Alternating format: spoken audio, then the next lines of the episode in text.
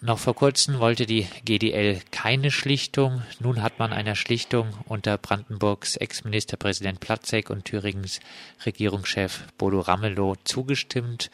Was hat nun dazu geführt?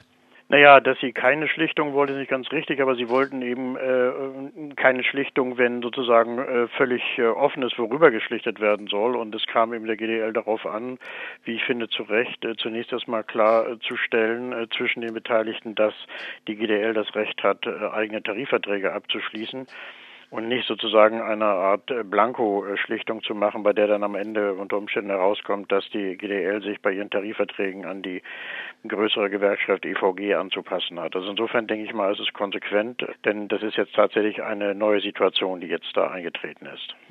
Ist es nun wirklich vorstellbar, dass es unterschiedliche Tarifverträge für die gleiche Berufsgruppe bei der Bahn gibt oder wird es nicht einfach so sein, dass die GDL einen Vertrag aushandelt und die EVG nachzeichnet oder umgekehrt?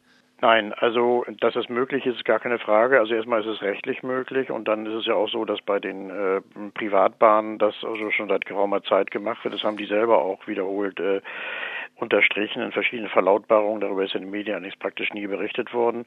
Und die Behauptung, es gäbe dann irgendwie ein Durcheinander und die Personalverwaltung würden nicht mehr klar äh, durchsehen können, ist auch Unsinn. Da gibt es eine Software für und dann läuft die Geschichte. Also die Frage ist einfach nur, ob man das will. Äh, und der Vorstand der Deutschen Bahn wollte es nicht. Er wollte sozusagen in seinem Betrieb Tarifeinheit und da ist ja zu Recht äh, gemutmaßt worden, dass diese Position eine rein politische Position war, bei der die Deutsche Bahn mehr oder weniger den Standpunkt der Bundesregierung vertreten hat und eben versucht hat, das Tarifeinheitsgesetz gewissermaßen vorwegzunehmen. Was ja als Staatsbetrieb fast auch konsequent ist. Höchste Zeit, dass wir wieder lernen müssen, was ein Streik ist. Zeit der Sozialpartnerschaft äh, ist vorbei, so Ihr Tenor in einem Interview, das wir letzten Herbst miteinander geführt haben. So eine Schlichtung mit mindestens dreiwöchiger Friedenspflicht hat ja doch einen sehr sozialpartnerschaftlichen Anstrich. Ist das Ganze also eher als Niederlage für die GDL jetzt anzusehen? Nein, das würde ich im Moment überhaupt nicht so sehen. Äh, man muss vielmehr den Zusammenhang tatsächlich sehen, den ich ja schon so angedeutet habe zwischen äh, dem Projekt Tarifeinheitsgesetz und dem GDL-Streik. Es ist ja so, wenn die Deutsche Bahn, und das ist ja offenbar der Fall jetzt gewesen, tatsächlich zugesagt hat, das war ja auch die Bedingung der GDL, dass die GDL eben ihre eigenen Tarifverträge haben soll, und zwar unabhängig von irgendwelchen anderen Tarifverträgen, dann ist ja damit der Grundsatz äh, der Tarifeinheit vom Tisch. Jedenfalls ist das Konsens und das ist nun genau das, was ja das Gesetz nicht vorsieht. Wenn aber das verbindlich so erklärt worden ist, dann, und man muss ja davon, vermutlich davon ausgehen, dass die Einigung stattfinden wird, die endgültige Einigung, nur stattfinden kann, wenn das Gesetz dann bereits verabschiedet ist, durchkommen wird es ja vermutlich, dann ist das eine Einigung, äh, ja, man muss es ganz deutlich sagen, gegen dieses Gesetz. Und von daher, jetzt mal unabhängig von der Frage, was die GDL sonst noch an Forderungen durchsetzen kann, denke ich mal, ist das eine äh, sehr interessante Situation, weil das nämlich bedeutet, dass die GDL letztlich äh, durch ihr Vorgehen auch natürlich auch den entsprechenden Druck, das war ja klar, dass das immer einen Zusammenhang gab, aber dass sie jetzt dann auch doch eben direkt auch mit dazu beiträgt, dass dieses Tarifeinheitsgesetz ja vielleicht in Kraft tritt, aber es wird jetzt wirklich völlig ad absurdum geführt, wenn äh, die Deutsche Bahn und damit also auch die Bundesregierung als äh, Eigentümer der Deutschen Bahn mehr oder weniger mm, ja in einem Bereich, für den sie ja dieses Gesetz ursprünglich geschaffen hatte, von dem Gesetz eine Ausnahme zulässt. Es wird vermutlich darauf hinauslaufen und da muss sich jeder eigentlich fragen, was soll denn dieses Gesetz eigentlich noch? Also ich meine, ich war von Anfang an der Meinung, das ist verfassungswidrig, neben vielen anderen Kollegen auch und äh, es ist auch völlig unproduktiv, weil es Konflikte ja tatsächlich nur angeheizt hat, auch in diesem Fall. Aber dann wird es wirklich völlig absurd, weil dann in der Tat eigentlich das Gesetz sozusagen ausgerechnet auf diesen Fall keine Anwendung finden soll. Da müssen sich auch viele Politiker fragen, ob sie eigentlich die ganze Zeit immer bei ihrer Kritik äh, oder ja, Diffamierung auch der GDL gar nicht im Blick gehabt haben, dass es ja um diesen Punkt der GDL hauptsächlich um diesen einen Punkt ging. Nun hat der Vorstand der Deutschen Bahn das akzeptiert. Was dann am Ende bei dieser Schlichtung herauskommt an inhaltlichen Regelungen, ist aus meiner Sicht, was jetzt also das Thema Tarifeinheitsgesetz betrifft, fast sekundär. Denn damit ist eigentlich schon gewisserweise aus meiner Sicht ein Urteil über dieses Gesetz gesprochen. Völlig unabhängig jetzt von dem, was das Bundesverfassungsgericht dazu sagt. Ist eine solche Einigung dann überhaupt möglich, die ja dann gute, offensichtlich gegen ja, das Gesetz, das dann das gilt, Das ist eine gute verstößt? Frage. Die Frage ist eben nur dann, wenn dann diese Einigung stattfindet und sie ja quasi gegen das, unter Umständen gegen das Gesetz gerichtet wäre, was das eigentlich bedeutet. Die Bahn hat ja eine Zusage abgegeben, die wird vermutlich dann also gar nicht äh, versuchen wollen und noch versuchen können, von diesem einen solchen Tarifvertrag abzurücken. Denkbar wäre es, dass die EVG, die andere Eisenbahnergewerkschaft, dass die sozusagen dann diesen Tarifvertrag versucht zu Fall zu bringen. Das halte ich allerdings äh, für außerordentlich riskant. Ich glaube das auch nicht. Das würde sicherlich auch äh, den Rückhalt bei der eigenen Mitgliedschaft äh, nochmal weiter gefährden, sodass die IVG da wahrscheinlich auch die Finger von lassen würde. Äh, aber Tatsache ist dann eben, wenn äh, es so sein sollte, dass also von dieser Seite aus, dass äh, diese tarifvertragliche Regelung in Zweifel gezogen wird, dann hat natürlich den schwarzen Peter für eine gerichtliche Klärung nicht mehr die GDL. Dann müssen andere versuchen, Gerichte anzurufen und wir wissen alle, dass dann mit 90-prozentiger Wahrscheinlichkeit jedes angerufene Arbeitsgericht die Sache erstmal ans Bundesverfassungsgericht geschicken wird. Und dann wird für die Dauer dieses Verfahrens dieser Tarifvertrag sowieso erstmal weiter gelten. Also von daher ist aus meiner Sicht, wenn es denn wirklich eine echte Zusage sein sollte, äh, ja, eine völlig neue Situation eingetreten, auch in gewisser Weise mit der paradoxen Folge, dass ich, äh, wo ich sonst kein Befürworter von Schlichtungsverfahren bin, sagen würde, also diese Schlichtung sollte möglichst zum Erfolg geführt werden. Wenn sie nämlich dann nicht äh, zum Erfolg führt, dann haben wir allerdings äh, möglicherweise genau die Situation, die die GDL vermeiden wollte. Aber ich gehe mal davon aus, dass äh, diese Zusage ja auch äh, unbedingt abgegeben worden ist und äh, man jetzt eben an dieser Stelle äh, eben abgerückt ist, deutlich abgerückt ist von dem Grundsatz der Tarifeinheit. Äh, ausgerechnet sozusagen am Vortag der letzten Debatte im Bundestag. Ich finde es nicht schlecht, weil das Gesetz sowieso verfassungswidrig ist. Aber äh, aus, äh, von Seiten der Bundesregierung und der Arbeitgeber ist da offenbar einiges schiefgelaufen.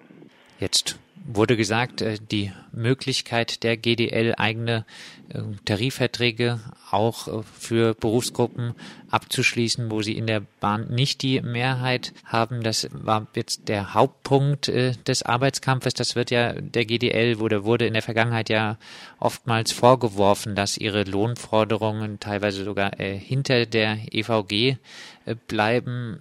Ging es der GDL jetzt wirklich nur um ein bisschen mehr Macht? Also es ging ihr um ihre Existenz, äh, denn es war klar, dass äh, wenn äh, dieses so durchgezogen worden wäre und dann das äh, Tarifeinheitsgesetz in Kraft getreten wäre, dass eigentlich mit diesem Zeitpunkt dann äh, die Existenz der GDL äh, total in Frage gestellt wäre. Und das Bundesverfassungsgericht wird ja nicht von heute auf morgen Entscheidungen treffen. Ich glaube nicht, dass man da eine Eilentscheidung erwarten kann. Selbst wenn es dann also zu einer solchen Entscheidung käme, dann hätte man unter Umständen zwei, drei Jahre lang erstmal einen solchen Zustand und solange lange kann sich eine Gewerkschaft nicht quasi in, in, in eine Konservendose begeben, äh, sondern äh, das wird dann nachhaltige Folgen auch für ihre unmittelbare Existenz haben. Sie hätte dann entweder nicht mehr die Möglichkeit, Tarifverträge abzuschließen, oder sie müsste sozusagen nach vorne gehen und im Vertrauen darauf, dass das Gesetz verfassungswidrig ist, quasi in Anführungszeichen illegale äh, Arbeitskämpfe durchführen. Das sind alles sehr ungewöhnliche Situationen für bundesdeutsche Verhältnisse jedenfalls. Und von daher denke ich mal, ist die jetzige Situation, so paradox das klingen mag, äh, auf jeden Fall auch für die GDL ein Erfolg. Jetzt die inhaltlichen Forderungen. Also die GDL hat ja möglichst davon abgesehen, Zulagen äh, durchsetzen zu wollen, worauf die IVG wiederum äh, erpicht ist, dass die GDL sagt, wir wollen keine Zulagen, wir wollen also äh, höhere äh, Grundlöhne, ist ja verständlich, äh, zumal diese Zulagen dann meistens auch nicht in die Rentenversicherung, äh, spätere Rentenansprüche hineingehen und so weiter und so fort. Aber wie gesagt, das glaube ich ist jetzt im Moment nicht der entscheidende Punkt. Sie haben erfolgreich äh, zunächst erstmal ihre Existenz verteidigt und haben damit gleichzeitig, äh, denke ich, äh, noch an einer ganz anderen Stelle diesem Tarifeinheitsgesetz, ja, ich will nicht sagen, den Todesstoß versetzt, so weit sind wir ja nun noch nicht, aber auf jeden Fall unabhängig von der Frage der Verfassungswidrigkeit eigentlich auch die Bundesregierung an dieser Stelle vorgeführt. Und dazu muss ich jetzt erstmal die Bundesregierung und auch die Bundestagsmehrheit erklären. Also ich habe, was ich bisher gehört habe, sind eigentlich alles nur immer Ausreden, die nicht an den Kern der Sache gehen. Da heißt es dann, na ja, das äh, sei alles möglich, man könne davon abweichen. Und das würde ja auch zeigen, dass das Gesetz gar nicht gegen das Streik Streikrecht gerichtet ist, das ist natürlich alles Unsinn, denn das Gesetz ist ja hauptsächlich, äh, das ist ja auch der Anlass gewesen, letztlich für diese Art von Konflikt, wenn nicht sogar für die Bahn gedacht gewesen und nun äh, ist es nicht mehr dafür gedacht. Also jeder fragt sich jetzt eigentlich, was soll das Gesetz dann noch? Ne? Um einen Streik durchführen zu können, braucht es juristisch gesehen ein tariflich regelbares Ziel. Kleinere Gewerkschaften, die keine Mehrheit im Betrieb haben und damit nach dem dann verabschiedeten Tarifeinheitsgesetz keinen Tarifvertrag mehr aushandeln könnten, dürften also nicht mehr streiken, werden kleinere Gewerkschaften jenseits von der GDL jetzt verdrängt werden oder wird das Bundesverfassungsgericht sie auch äh, nach ein paar Änderungen, die der Gesetzesgeber vielleicht vornimmt, äh, ja, wird das BVG sie retten? Also, wenn jetzt noch Änderungen vorgenommen werden sollten, insbesondere was die Frage des äh, Streikrechts betrifft, dann könnte das Gesetz vielleicht gerettet werden. Ich weiß aber nicht, äh, ich halte es völlig, völlig unwahrscheinlich. Man hat sich ja festgelegt, auch seitens des Bundesarbeitsministeriums. Und es würde dann im Grunde genommen auch das Gesetz äh, sowieso leer laufen. Äh, natürlich ist es gerichtet jetzt vor allen Dingen gegen sogenannte Minderheitsgewerkschaften, was ja paradoxerweise aber auch eine der größten Gewerkschaften Deutschlands, sogar der Welt äh, betrifft, nämlich Verdi. Und weil Verdi eben im Bereich des Gesundheitswesens zum Beispiel, aber auch in anderen Bereichen in vielen Betrieben eine Minderheitsgewerkschaft ist, also beispielsweise gegenüber dem Marburger Bund in den Krankenhäusern, was die paradoxe Folge hätte, dass äh, in diesen Fällen dann eben halt Krankenschwester sich in einem tariflosen Zustand befinden könnten, während eben Ärzte über den Marburger Bund Tarifverträge durchsetzen könnten. Und der Marburger Bund will auch im Gegensatz zur GDL nicht etwa Krankenschwestern organisieren, also die GDL jetzt in Bezug auf das Zugpersonal. Äh, das ist also eine ganz äh, prekäre Situation. Deswegen hat sich auch Verdi gegen dieses äh, Gesetzesvorhaben ausgesprochen. Also diese ganzen Probleme, die bleiben dann noch. Und das Bundesverfassungsgericht wird das Gesetz, und da sind sich eigentlich alle ziemlich sicher, für verfassungswidrig erklären. Die Frage ist eben immer nur wann. Äh, es wird seine Zeit dauern. Äh, man muss dann durch die Instanzen durch. Möglicherweise wird das Bundesverfassungsgericht auch direkt eingeschaltet werden durch einen Vorlagebeschluss eines Arbeitsgerichts. Dann gibt es äh, auch vom Marburger Bund aus die Initiative, eine Verfassungsbeschwerde einzureichen. Aber über all diese Dinge wird nicht von heute auf morgen entschieden. Erstmal würde dieses Gesetz sozusagen zum Leben erweckt werden. Die andere Frage ist aber eben die, wie weit das überhaupt konsensfähig ist, auch bei den Gerichten, mal unabhängig vom Bundesverfassungsgericht, weil ja im Grunde genommen, wenn jetzt dieser Tarifvertrag mit der GDL wirksam wird, eigentlich jeder weiß, Tja, also der Gesetzgeber hat da was machen wollen äh, gegen die GDL, aber äh, die Bundesregierung über den Umweg der Deutschen Bahn hat sich abseits des Gesetzes mit der GDL geeinigt. Das wird vielleicht auch von konservativer Seite dann eine Kritik sein, aber diese Kritik ist insofern berechtigt, weil, weil es eben ein Paradoxon ist, was wir da haben und was von vornherein zeigt, dass dieses ganze Gesetzesprojekt eigentlich eine Fehlgeburt war. Darauf wird es hinauslaufen die umstrittenen Bahnstreiks, die jetzige Schlichtung, das Hin und Her um das Tarifeinheitsgesetz, ist das Ganze als Fortschritt in Sachen Kampf um bessere Arbeitsbedingungen zu sehen? Oder ist gerade die Strittigkeit dieser Streiks eher kontraproduktiv im Kampf also um bessere Arbeitsbedingungen? Äh, ist es auf gar keinen Fall, weil ich denke mal, selbst wenn das Gesetz äh, für verfassungswidrig erklärt werden sollte, es war ein Probelauf für alle diejenigen, die seit geraumer Zeit am Streikrecht äh, herumbasteln und es einschränken wollen. Es ist ja auch von konservativer Seite aus äh, ja einigen Professoren äh, anerkannt worden, dass dieses Gesetz wohl verfassungswidrig ist und die haben ja eine ganz andere Lösung vorgeschlagen, nämlich im Bereich der Daseinsvorsorge, also vor allen Dingen äh, Verkehrsbetriebe etc. oder dann auch Gesundheitswesen eben gewissermaßen aus inhaltlichen Gründen das Streikrecht einzuschränken und nicht diesen Umweg über die Tarifeinheit zu gehen. Und äh, wenn dieses Gesetz scheitern sollte, dann werden diejenigen, die eben das Streikrecht einschränken wollen, nicht locker lassen, sondern werden sicherlich auf einer anderen Ebene, dies, das wäre dann zum Beispiel eine Ebene, die es mit der Daseinsvorsorge erneut einen Anlauf nehmen. Das ist eine ganz andere, auch juristische Situation. In der Sache geht es immer um dasselbe, Einschränkung des Streikrechts. Und von daher ist diese ganze Aussetzung kein Fortschritt. Es ist jetzt innerhalb dieses Projekts, ja, ist durch die Aktivitäten der GDL letztlich äh, auch äh, die Auseinandersetzung um dieses Tarifeinheitsgesetz äh, ein Stückchen weit aus meiner Sicht bislang jedenfalls äh, für die Gewerkschaften positiv verlaufen. Das ist erstaunlich genug, weil ja die großen DGB-Gewerkschaften sich sogar für das Gesetz ausgesprochen haben. Und insofern hat äh, die GDL hier, der gebührt äh, eigentlich einen, einen Ehrenplatz in der Geschichte aus meiner Sicht jetzt schon der deutschen Gewerkschaftsbewegung und auch des Arbeitsrechts, weil wenn die GDL nicht so aktiv gewesen wäre, äh, möglicherweise dieses Gesetz viel früher schon über die Bühne gebracht worden wäre. Aber es ist mehr eine Sache, die, mit der sich da mal die DGB-Gewerkschaften auseinandersetzen müssen, denn die haben natürlich, was diesen Punkt betrifft, kläglich versagt. Also eher ein düsterer Blick in die Zukunft in Sachen Gewerkschaftsrechte. Muss man so sehen, ja.